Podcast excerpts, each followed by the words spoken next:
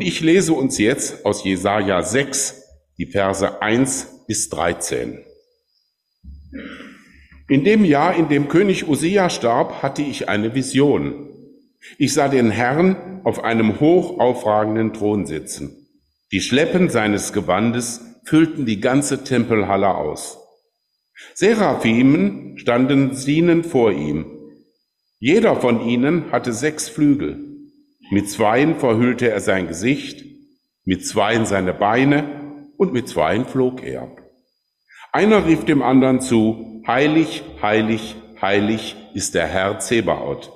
Sein herrlicher Glanz erfüllt die ganze Erde. Sie riefen so laut, dass die Türschwellen im Tempel bebten. Das ganze Gebäude füllte sich mit Rauch.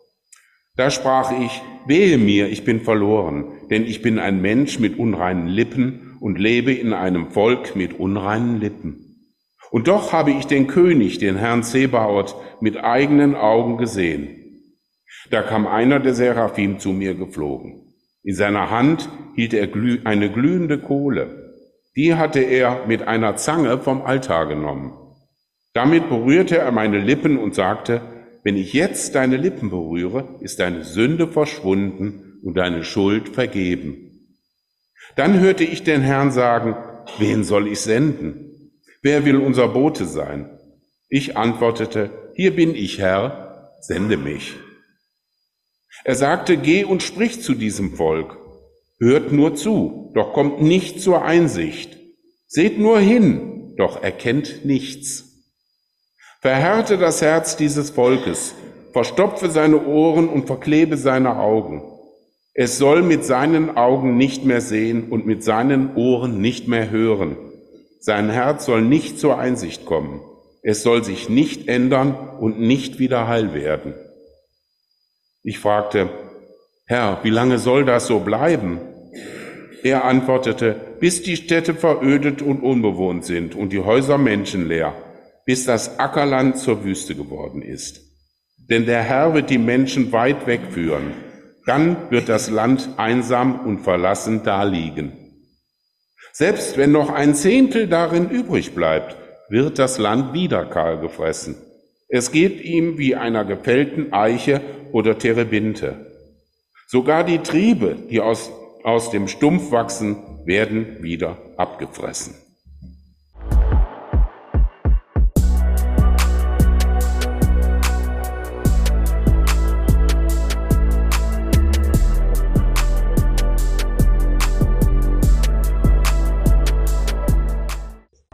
Wünsche mir, ich könnte nach Jerusalem zum Tempel gehen und dort gehe ich dann in das Allerheiligste und da steht die Bundeslade, das ist da die Kiste, wo die zehn Gebote drin sind, diese vergoldete Kiste und obendrauf ist der Deckel mit den Engeln, die sich an den Flügeln berühren und dieser Deckel heißt Kaporet.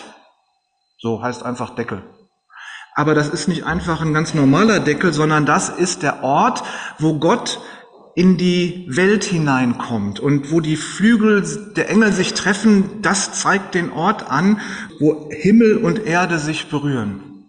Auf der anderen Seite ist dann da der Mensch, der hohe Priester, der einmal im Jahr als Stellvertreter des Volkes dahin geht am großen Versöhnungstag, am Yom Kippur, Kippur ist eigentlich nur der Genitiv von Kaporet und dann heißt das einfach Tag des Deckels. nee, das ist der große Versöhnungstag, weil eben dann der Priester in das Allerheiligste kommt und das Blut der Opfertiere mitbringt und Gott an diesem Tag die Sünde des Volkes von einem ganzen Jahr, von jedem Einzelnen, von einem ganzen Jahr vergibt. Das ist der Yom Kippur, der große Versöhnungstag. Also wie schön ist das, wenn man an einen Ort gehen kann, wo man Gott begegnet und die Psalmen, die sind voll mit Versen, in denen die Sänger sich nach dem Tempel sehnen. Sie stellen sich vor, dass sie mit den Pilgern hinaufgehen nach Jerusalem und äh, ihre Wünsche und ihre Bitten vor Gott und ihre Sünden vor Gott tragen und bitten um Vergebung. Habt ihr vielleicht auch so einen Ort, wo ihr Gott begegnet, wo ihr gerne hingeht, wo ihr das Gefühl habt, ja, hier kann ich Gott begegnen, hier bin ich mit anderen unterwegs und wir können gemeinsam unsere Dinge vor Gott tragen? Ist vielleicht unser Gottesdienst so ein Ort? Wäre ja schön. So, jetzt steht der Jesaja also da offensichtlich im Tempel, ähm, ist vermutlich zum Gebet dahin gegangen und dann passiert ihm was, das ist ihm bis dahin noch nicht passiert und das wird ihm auch dann später nicht wieder passieren. Er schaut nicht einfach nur die Kaporet an, diesen Deckel, wo der Gnadenthron wird das auch genannt, weil da Gott drauf thront. Er schaut nicht nur diesen Deckel an, diese Kiste, sondern er kriegt plötzlich die Möglichkeit, durch die Decke des Tempels hindurchzuschauen und kriegt zu sehen, wie Gott in seinem Thronsaal sitzt. Und äh, er steht plötzlich mittendrin in der Realität Gottes und weiß überhaupt nicht, wie ihm geschieht. Das ist Offenbarung. Wenn ein Mensch nicht nur im Gebet zu Gott kommt oder in der Stille vor Gott tritt, sondern wenn Gott sich sichtbar macht. Und dann sieht Jesaja den himmlischen Gottesdienst. Alle himmlischen Wesen loben fortwährend Gott. Heilig, heilig, heilig. Heiligkeit, das ist ja das Wesen Gottes. Und mal ehrlich, das fasziniert uns Menschen doch. Das Heilige. Wenn du dieser Heiligkeit begegnest, dann kannst du gar nicht mehr anders, als Gott zu loben und zu preisen, als verzückt vor Gott zu stehen und ihn anzubeten. Das ist das sogenannte Mysterium Faszinosum, das Geheimnis der Faszination, so nennt man das in der Theologie. Das Geheimnis der Faszination, Mysterium Faszinosum. Also man ist hingezogen zu der Heiligkeit Gottes und man weiß gar nicht, man ist dahin gezogen und wir, wir erkennen Gott als unseren Schöpfer. Wir fühlen uns auf merkwürdige Weise plötzlich Gott zugehörig. Wir wollen immer näher zu ihm hin, aber wissen gar nicht wie. Ähm, also das ist das Mysterium Faszinosum. Es ist faszinierend. Jeden Sonntag sind wir hier im Gottesdienst und äh, feiern Gottesdienst und wir hören das Wort Gottes, wir singen und wir beten. Und mal ehrlich, wir machen nichts anderes, als heute Morgen einzustimmen in den himmlischen Gottesdienst, den Jesaja da sieht und der fortwährend weitergeht. Das hatten wir schon mal entdeckt, als wir uns mit Offenbarung 4 beschäftigt haben. Da haben wir auch gemerkt, der Gottesdienst im Thronsaal Gottes, der geht ewig weiter. Und sonntags stimmen wir mit unseren kleinen, schwachen Stimmen ein und sind dann dabei. Und dabei ist es völlig egal, ob wir in einem riesengroßen Gottesdienst irgendwo in einer riesengroßen Halle sind oder ob wir nur zu zweit oder dritt sind äh, und Gott loben. Als wir in der Allianz Gebetswoche per Zoom zusammen waren, das waren immer so zwischen vier und acht Leute. So, und da haben wir miteinander gesprochen, wir haben gemeinsam gebetet, wir haben uns gegenseitig Gottes Worte zugesagt. Das war eine sehr, sehr segensreiche Sache. So und im Nachhinein muss ich denken, ja, da haben wir gespürt, wie wir verbunden sind mit dem Heiligen, wie wir so ein bisschen teilnehmen können an der Heiligkeit Gottes in diesem Gottesdienst, der da abläuft. So und wir waren noch nicht mal in einem Raum zusammen, sondern jeder hat vor seinem Computer oder seinem Handy gesessen und trotzdem fühlten wir uns ja, gemeinschaftlich nah. Das war einfach wunderbar und wir sind Gott begegnet. Und jetzt stellt euch mal vor, wir sind mal irgendwann alle im Himmel und loben alle Gott. Das wird prächtig. So, wir haben am Freitag beim Café zusammengesessen, äh, mit Hasmik und Jürgen habe ich zusammengesessen und sie sprach davon Bach. Natürlich im Himmel wird Bach gesungen, Bach-Kantaten, ist ja klar, Hasmik muss Bach singen, sowieso. So, aber dann kommt auch noch die afrikanische Musik dazu, die Lobpreismusik oder die Gospel oder äh, alles Mögliche, was irgendwie mal Gott lobt an Musik. Und das kommt im Himmel alles zusammen. Sehr interessant. Das wird sehr, sehr laut und dann auch noch der König David mit seiner Leier. Tloing, tloing. so. Ich bin wirklich gespannt, wie die Psalmen dann klingen werden. So. Und wer nun Gott begegnet, der vergisst sich selbst. Der ist in der Nähe Gottes, der ist fasziniert von und angezogen von der Heiligkeit Gottes. Da braucht man sich nicht mehr selbst verleugnen, weil man sich einfach nur noch um Gott dreht. Und es kann passieren, vielleicht ist euch das schon mal begegnet, äh, dass wir im Gebet oder im Gottesdienst plötzlich so dieses Gefühl haben, hineingenommen zu sein in die Gegenwart Gottes. Das ist dann so ein seltener Moment, der so ein bisschen eigenartig ist und wunderschön. Oder es kann einem passieren, vielleicht ist euch das schon mal begegnet, wenn man äh, in der Natur irgendwie das Gefühl hat, Gott zu begegnen. Man steht auf einem hohen Berg und kann in die Weite sehen und sieht die Schöpfung. Und man ist fasziniert davon und merkt plötzlich, wow, das ist jetzt der Fußabdruck Gottes in der Schöpfung und das ist im Grunde nur der Saum seines Gewandes. Oder man steht vor der Weite des Meeres am Ufer und, und, und kann in die Weite schauen und fühlt sich da mit hineingenommen. Oder einem sternklaren Nacht kann man in den Himmel gucken und steht vor dieser unglaublichen Weite und fühlt sich trotzdem nicht verloren. So, und dann ist man da und das alles, was einem in dieser Welt beschäftigt, die Probleme und die Dinge, die einen umtreiben, die sind dann nicht mehr so präsent. Es geht nur noch um die Beziehung zu Gott und die Beziehung zu, äh, ja, zu seiner Gegenwart, zu Gott, dem Vater im Himmel. Da will man sein. Man ist also fasziniert, das Mysterium Faszinosum. Vergangene Woche erzählte eine Freundin, das war lustig, die hatte in einem Chor Der Mond ist aufgegangen gesungen. Und das haben die dann sehr, so ein Frauenchor, haben die dann sehr intensiv geübt. Und als sie dann nach Hause kam, war sie glücklich. Die war nur noch glücklich. Die konnte überhaupt nicht, so per WhatsApp, konnte die überhaupt nicht aufhören davon zu erzählen. Das nervte hinterher schon, weil die so glücklich war, da in dem Chor äh, Der Mond ist aufgegangen gesungen zu haben. Und dann habe ich gesagt, ja, das macht der Heilige Geist. Da merkst du plötzlich, in so einem uralten christlichen Schinken, dass du Gott nahe kommst oder Gott dir auf die Pelle rückt geradezu. Gott ist der ganz andere, der, der Fremde, der Unerreichbare und trotzdem fühlen wir uns zu ihm hingezogen. Und in solchen Momenten, wo dich das Heilige erreicht, da bist du überwältigt von der Größe Gottes und da bist du verbunden mit dem Heiligen. Ich fühle mich zugehörig zu Gott. Ich spüre, dass er mein Schöpfer ist. Er ist die Quelle meiner Existenz. Zu ihm will ich hin. Gott ist der, für den ich schon immer geschaffen war. Und ich kann gar nicht anders, als einzustimmen in dieses heilig, heilig, heilig in seinem Gottesdienst. Und indem ich Gott gegenüber bin, und in ihn hineingenommen geradezu, komme ich aber auch bei mir selbst an. In ihm erkenne ich meinen Ursprung, ich finde meine Bestimmung und ich werde mir selbst merkwürdigerweise ganz fremd und ich schaue mich in meinen Gedanken und Gefühlen um und denke, was, das bin ich, was mache ich hier? Was soll das? Was, was ist das für ein Leben? Wenn ich da plötzlich Gott begegne und merke, das ist alles irgendwie ganz schräg und falsch. Jesaja hatte auch die Erkenntnis und der war total erschrocken. Der wollte am liebsten wahrscheinlich wieder weglaufen, wenn er gekonnt hätte. Wie läuft man aus dem Himmel weg, ne? So. Er erkennt, dass er ein Sünder ist und dass er da in den Gottesdienst überhaupt nicht reinpasst. Das ist seine Selbsterkenntnis. Nach dem Geheimnis der Faszination kommt also das Geheimnis des Erschreckens, das Mysterium tremendum, das Geheimnis des Schüttelns und Erschreckens.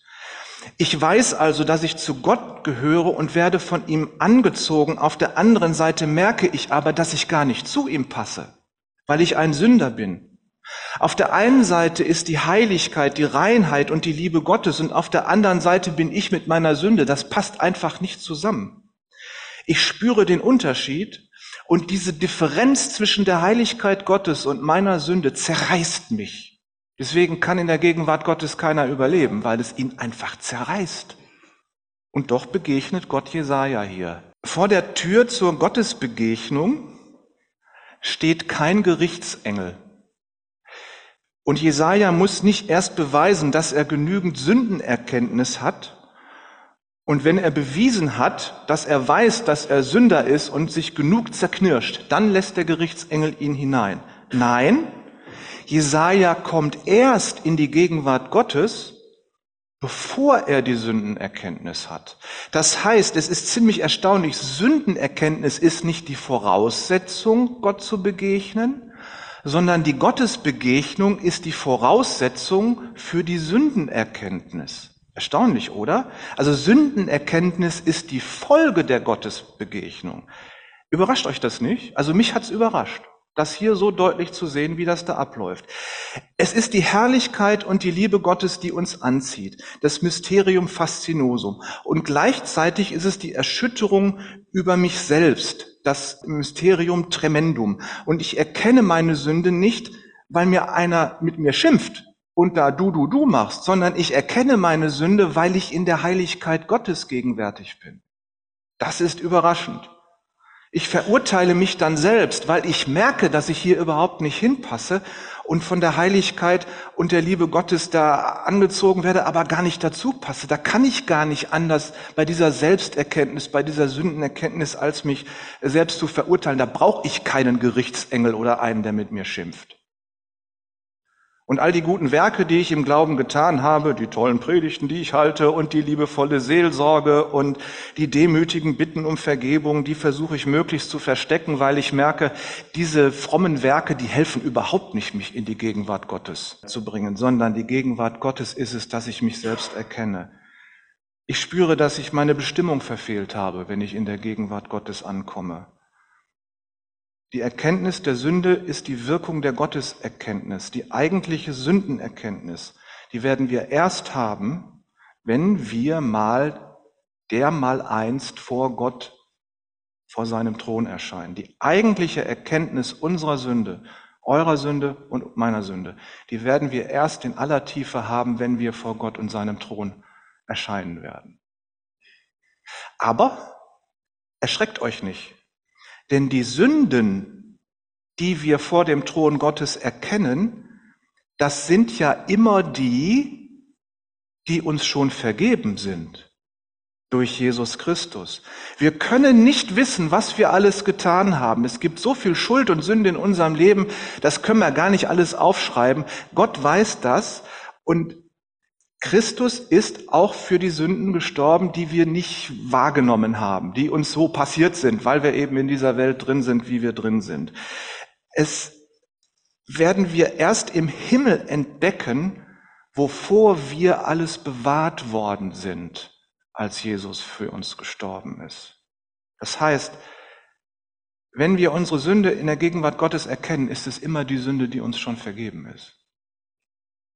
Und dann erlebt Jesaja, dass ihm seine Sünde vergeben wird. Da kommt ein Engel und berührt ihn mit einer Kohle vom Altar Gottes und seine Lippen werden gereinigt. Jetzt nur, warum nur seine Lippen? Gut. Jesus sagt, nicht was in den Menschen hineingeht, macht ihn unrein, sondern was aus seinem Munde herauskommt, macht ihn unrein. Das heißt, was wir sagen, das ist Folge unserer Sündhaftigkeit. Das ist Ausdruck unserer Sündhaftigkeit. Und hier erlebt Jesaja was wir durch unseren Glauben an Jesus Christus erleben können. Jesaja wird gereinigt und seine Sünde wird ihm vergeben und darum darf er weiter in der Gegenwart Gottes sein. Das heißt, durch Jesus Christus wird uns unsere Sünde vergeben und wir haben freien Zugang zu Gott. So steht es im Hebräerbrief. Und nochmal, die Sünden, die wir in der Gegenwart Gottes erkennen, sind immer die, die uns schon vergeben sind weil Christus nämlich schon für uns gestorben sind. Was für ein Vorrecht. Das konnte der Jesaja noch nicht sagen. Wir können es sagen, weil wir Jesus Christus kennen. So. Und wenn wir Jesus Christus ansehen, dann sehen wir Gottes Herrlichkeit. Einerseits.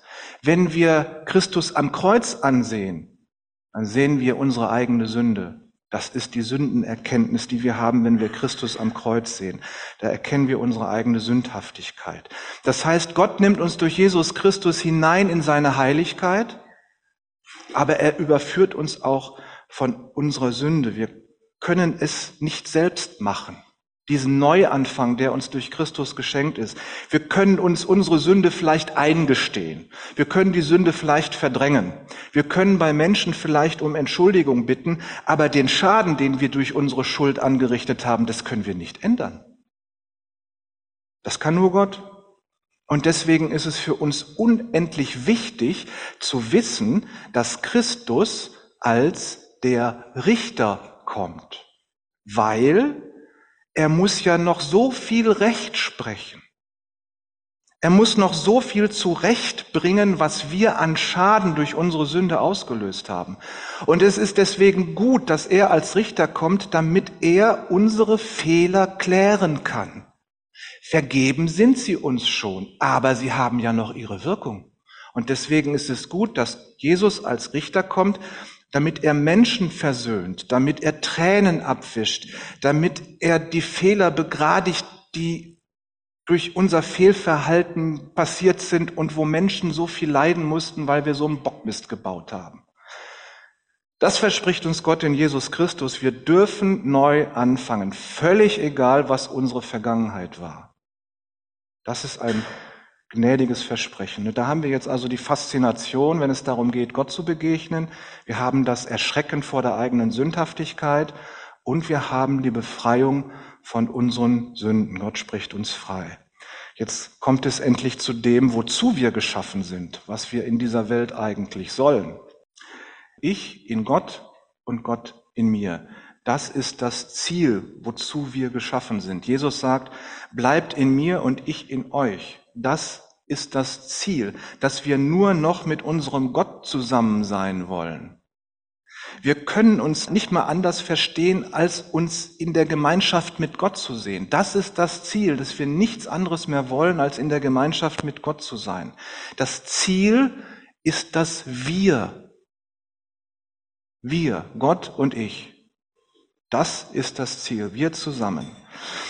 Ihr lieben Menschen brauchen Gemeinschaft, das wisst ihr alle. Und nur wenn man mit Menschen zusammen ist, die man lieb hat und von denen man geliebt wird, kann man wirklich man selbst sein. Nur im Wir wird man ich. Da kann man dann, wenn man sich gegenseitig liebt, tatsächlich zum Ich werden. Und nur wenn du mit Gott zusammen bist, kannst du das Ich werden, das du sein solltest von Schöpfung an. Dann kannst du wirklich du selbst sein, wie Gott dich wollte und wie du geplant bist. Im Wir mit Gott wirst du zum Ich. Okay? Darum werden wir auf Christus getauft, damit wir mit ihm Gemeinschaft haben. In der Taufe, durch die Taufe gehöre ich zu ihm und werde mit Christus zum wir. Wenn ihr mich kennt und wenn mich Menschen kennen, dann sollen sie mich immer beschreiben als der Nachfolger Christi. Nur mit Christus werde ich Thorsten. Und nur mit Christus werdet ihr die, die ihr sein sollt. So, und jetzt kommt was, das ist echt heftig, denn Gott stellt seinen Thronrat ein, äh, von himmlischen Wesen äh, die Frage, wen sollen wir senden, wer wird unser Bote sein? Äh, die Cherubim, das haben wir nun gehört, haben ja eine mächtige Stimme und wenn die sprechen, dann bebt die Erde und es donnert und man erwartet nun eine mächtige Engelstimme, dass die Erde bebt, wenn Gott fragt, wer wird unser Bote sein, wen sollen wir senden? Und dann kommt hinten aus der letzten Reihe so ein piepsiges Stimmchen von Jesaja, hier bin ich, sende mich. Das ist das aber gerne, ne? Der ist so ein Neuankömmling, der durfte mal reinschauen und hospitieren, ja. Und jetzt muss er sich mal aufspielen, so. Herr Lehrer, ich weiß was. So ein Streber, ne? Der kommt jetzt da an und die Cherubim schauen sich vielleicht verwundert an, was der denn jetzt da nur will. So. Aber das ist das Selbstbewusstsein des versöhnten Menschen. Das ist der Mut eines Menschen, der fasziniert ist von der Herrlichkeit Gottes, der erschüttert ist von seiner eigenen Sünde und der erlebt hat, wie ihm vergeben wurde. Der hat diesen Mut. Ich habe an einer bestimmten Stelle meines Lebens diesen Satz dann auch gesagt, hier bin ich, sende mich. Und das hat Gott offensichtlich gehört und seitdem werde ich meine Berufung nicht mehr los. Hab ich versucht, aber geht nicht. Es gibt so eine Stelle im Jesaja, wo Jesaja sein Prophetenmäntelchen an den Haken hängen will, weil er einfach die Schnauze voll hat. Aber dann sagt er, wenn ich dein Wort nicht mehr verkünde, dann brennt es in meinen Knochen und ich muss einfach reden. Ja, so ist das, wenn man berufen wird. Sowas passiert Menschen, die so eine Gottesbegegnung haben. Sie erkennen die Differenz zwischen Gott und der Welt und sie erkennen, dass sie nach dieser Gottesbegegnung ihr Leben nicht mehr so weiterführen können wie vorher. Und dann werden sie Prediger, Missionare, Pastorinnen, Propheten, Evangelisten und so. Und auch alle, die immer Zeugnis abgeben müssen, auch wenn sie es nicht beruflich tun, die gehören auch dazu. Sie merken, wir können nicht so weiterleben wie vor der Gottesbegegnung. Und so kommt es durch die Schau Gottes zur Sendung Gottes. Wen sollen wir senden? Wer wird gehen? Und Gott sagt dem Jesaja dann, okay, dann geh hin und rede in meinem Namen meine Worte zu meinem Volk. So. Bis hierhin können wir ganz neidisch sein auf Jesaja, weil der nämlich ganz tolle Sachen da erlebt hat. Aber von hier ab, da können wir nur noch uns selbst beneiden, weil wir sind gesandt, das Evangelium zu verkünden als christliche Gemeinde. Jesaja muss dem Volk Israel ihre Gottlosigkeit vorhalten. Jesaja soll die Herzen des Volkes verstocken, ihre Ohren taub machen und ihre Augen blind, damit sie nichts verstehen. Jesaja muss dem Volk das Gericht verkünden. Gott macht dem Jesaja auch keine Illusion. Von wegen, äh, droh den mal ordentlich, dann werden die alle umkehren. Nein, werden sie nicht. Sondern sie werden nicht hören wollen und ihn auch noch am Ende töten, den Jesaja. Einer meiner Professoren sagte, wenn du mit Christus seiner Gemeinde dienst, dann wirst du auch mit Christus an seiner Gemeinde leiden. Und was kann man an den Glaubensgeschwistern profund leiden? Aber das Leiden, was Jesaja hier mit Gott an seinem Volk zu leiden hat, das ist schon mal noch extrem. Wie gesagt, am Ende wird Jesaja tot sein. Sie werden Jesaja hören und sie weigern sich es zu verstehen. Sie werden Jesajas Zeichen sehen, die Zeichenhandlungen, die er noch und nöcher machen wird, und sie werden es ignorieren. Und Gott sagt, Jesaja, glaub bloß nicht, dass das Volk umkehrt. Du wirst es nicht mehr erleben in deinem Leben, dass sie Buße tun. Jesajas Auftrag ist einzig und allein, Gottes Wort richtig zu verkünden. Mehr nicht. Und dann fragt Jesaja, Herr, wie lange soll das gehen? ja, bis alles wüst und leer ist und die Stätte kein Stein mehr auf dem anderen ist und aus dem Acker ist Wüste geworden. Und dann ist er so ein winzig kleines Bürzel, das irgendwo aus einem Baumstumpf rauskommt. Damit fange ich neu an. Das ist die Verheißung auf Jesus Christus, den Neuanfang. Das ist eine schwere Last für Jesaja und für uns ist es ein riesengroßes Vorrecht, wenn Christus uns sagt, geht hin in alle Welt, macht zu Jüngern alle Völker, bringt ihnen alles bei, was ich euch gesagt habe. Sie sollen das tun, was ich gesagt habe. Und dann tauft sie auf meinen Namen, den Namen des dreieinigen Gottes, damit sie im Wir sind. Damit sie zusammen sind mit Gott und im Wir sind und ihre, ja, ihre Berufung erkennen. Das sollst du ihnen sagen. Und dann sind sie in der Gemeinschaft mit Gott. Das ist das Ziel für alle unsere Verkündigungen, die wir als christliche Gemeinde haben. Und dann sagt Jesus uns, ich werde immer bei euch sein, überall. Merkt ihr, wie gut wir es haben? Wir können Evangelium predigen. Nicht das Gericht. Aber wir lernen auch von Jesaja, wenn du Gott erkannt hast, dann geht es nicht mehr darum, dass du erfolgreich bist.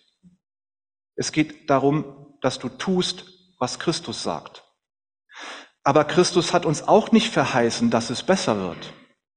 Er hat seinen Jüngern und uns gesagt, sie haben mich gehasst, sie werden euch hassen. Sie werden euch behandeln wie die Propheten und möglicherweise sogar töten. Wir können predigen, aber die wenigsten werden uns glauben. Die christliche Gemeinde wird nicht immer weiter wachsen sondern Menschen werden den Glauben an Jesus Christus verlieren und davon abfallen.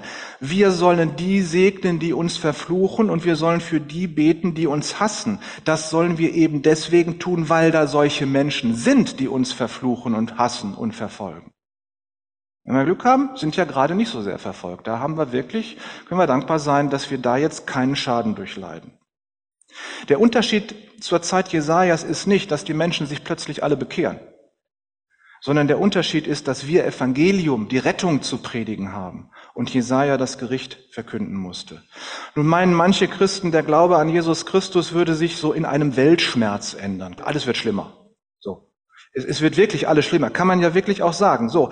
Aber der Auftrag ist es, dass wir das Evangelium da hinein verkünden. Und manche vergessen es, das Evangelium zu verkünden. Und sie meinen, sie hätten den Auftrag, so eine Art Wächter über die Gemeinde zu sein. Und je schlimmer es in der Welt wird, desto mehr drohen sie der Gemeinde mit Gericht. Sie haben vergessen, das Evangelium zu verkünden. Wir sollen das Evangelium verkünden. Wir sollen die Menschen einladen, in die Gegenwart Gottes zu kommen, damit sie zum Wir mit Gott werden. Und wir sollen auch die Glaubensgeschwister ermutigen, in die Gegenwart Gottes zu kommen, damit wir da Gemeinde Gottes sind, damit auch die Glaubensgeschwister, egal wie lange die schon am Glauben sind, dieses Wir mit Gott nicht verlassen. Wir sollen nicht drohen, sondern wir sollen in die Gegenwart Gottes treten und da werden wir von unseren Sünden überführt und wir erfahren Vergebung und wir erfahren Neuausrichtung unseres Lebens. Das gilt für alle Menschen. Nicht nur für die, die Christus noch nicht kennen, sondern auch für die, die Christus schon lange folgen. Wir sollen kritische Zeitgenossen sein, gar keine Frage, und wir sollen unsere Meinung über diese Welt sagen. Wir sollen das Evangelium verstehen und vom Evangelium her einen Signal in diese Welt senden, dass wir der Welt sagen, pass mal auf, vom Evangelium her. So geht das aber nicht. Ja? Das ist schon wahr. Aber wir haben nicht die Verheißung, dass die Welt gut läuft. So wie es Gott dem Jesaja mitgeteilt hat, so sagt es Jesus uns auch, leicht wird das nicht. Wir sollen uns nicht abhängig machen von irgendeinem Erfolg. Jesus nachzufolgen bedeutet nicht, dass wir eine Megachurch werden. Für uns ist es das Wichtige, aus der Gottesschau zu leben. Wir sollen Christus nachfolgen. Wir sollen Christus ansehen. Ich und Christus, dass wir, wir und Christus im Gottesdienst Gemeinschaft haben, in der Gegenwart Gottes sein. Wir sollen im Auftrag Gottes predigen. Für Jesaja bedeutete das, im Auftrag Gottes erfolglos zu predigen. Für andere Propheten bedeutete das, dass sie im Auftrag Gottes predigten und dann tatsächlich das Volk umkehrte und Buße tat. Für uns bedeutet das, wir predigen Evangelium und erleben beides, dass Menschen umkehren und dass Menschen sich abwenden und uns zu ihren Feinden machen. Die Jünger kamen mal ganz begeistert zurück, als Jesus sie ausgesandt hatte, und da hatten sie Dämonen ausgetrieben und Kranke geheilt. Sie waren da total berauscht von ihrem Erfolg und waren ganz glücklich. Und Jesus sagte ihnen, freut euch nicht über diesen Erfolg. Definiert euch nicht über diesen Erfolg. Denn was passiert, wenn ihr mal nicht erfolgreich seid? Was wird sein, wenn ihr morgen Misserfolg habt? Wenn ihr heute erlebt habt, durch eure Predigten sind Menschen zum Glauben gekommen und morgen kommt keiner zum Glauben, wenn ihr predigt. Definiert euch nicht über euren Erfolg. Das macht das Christsein nicht aus. Definiert euch nur dadurch, dass eure Namen im Himmel geschrieben sind, dass ihr im Wir mit Gott seid. Damit sollt ihr euch identifizieren. Das ist das, was wichtig ist, dass wir in der Gottesschau leben und uns dabei gegenseitig unterstützen. Jesaja und die Jünger wurden von Gott und Jesus Christus vorbereitet, dass es nicht ganz leicht läuft und äh, mach dich nicht abhängig von irgendeinem Erfolg. Die Leute, die hören oder sie hören nicht, sag die Wahrheit um Gottes Willen. Sag die Wahrheit, predige um der Liebe willen. Bleibe in Gottes Gegenwart und gehorche dem, was Christus sagt. Und dann redest du in die Welt hinein. Zum Schluss noch eine kleine theoretische Frage. Wie passt denn Jesajas Gottesschau mit der Aussage zusammen, dass niemand je Gott gesehen hat, außer der eine, der Jesus Christus, der von Gott kommt? Dass niemand je Gott gesehen hat, außer Jesus Christus. Wie passt das zusammen? Hier steht da Jesaja. Gut. Wir können Gott nur in Jesus Christus sehen. Und das ist schon immer so gewesen. Und dieser Christus, der existiert ja nicht erst, seitdem er als Jesus Mensch wurde sondern der existierte ja schon vorher und ist Gott von Ewigkeit. So, und äh, im Römerbrief steht, in ihm wurde alles geschaffen und alles ist zu ihm hingeschaffen. Also er ist nicht erst da, seitdem er Jesus wurde, sondern er ist schon immer da. Und er sagt von sich selbst, wer mich sieht, sieht den, der mich gesandt hat. Und er sagt, ich und der Vater sind eins. Das heißt, folglich, Jesaja sieht Jesus auf diesem Thron sitzen, weil wir können Gott nur durch Jesus Christus erkennen. Christus ist es, den er sieht. Ihr Lieben, wir leben in dieser Welt mit all ihren Problemen und Herausforderungen. Das sind die persönlichen, privaten und, und Dinge, die uns alle umtreiben und dann die Weltgeschichte und so. Ähm, ich habe so den Eindruck, unter den Christen kommt es gerade zu einer Weltuntergangsstimmung und Hamagedon steht kurz bevor und Jesus kommt bald wieder und so. Ähm, das mag sein, da gibt es vielleicht auch theologische Gründe, sowas zu behaupten. Alles in Ordnung, muss man sehr genau drüber nachdenken. Aber ich habe so ein bisschen den Eindruck, manche stehen wie ein Kaninchen vor der Schlange und haben gerade tierisch Angst. Äh, es wäre besser, nicht wie ein Kaninchen vor der Schlange zu stehen, sondern wie ein Mensch vor Gott. Und wir schauen Gott an und nicht die Probleme dieser Welt. Wir wenden uns Gott zu, dann haben wir die Probleme im Rücken, dann sind die Probleme nicht ge gelöst. Aber wir wissen, Gott reagiert und Gott regiert. Und am Ende wird alles zu dem Ziel kommen, das er sich vorgenommen hat. Wenn wir uns die ganze Zeit die Probleme angucken, dann gucken wir Gott nicht mehr an. Aber wir sollen im Wir mit Gott sein. Und deswegen ist es so ganz immens wichtig, dass wir im Gottesdienst zusammenkommen und einstimmen in dieses große Lob, in diesen großen Gottesdienst, der da permanent im Himmel abläuft und unser Heilig, Heilig, Heilig singen und miteinander Gemeinschaft haben, uns gegenseitig lieb haben und uns gegenseitig mitnehmen in die Gemeinschaft mit Gott, damit wir im Wir mit Christus sind. Das ist das Ziel. Das bleibt für uns immer wichtig, dass wir in der Gegenwart Gottes sind. Und darum treffen wir uns hier zum Gottesdienst. Und darum ist es wichtig, dass wir immer hier zum Gottesdienst zusammenkommen und mit den Engeln im Himmel Gottesdienst feiern. Amen.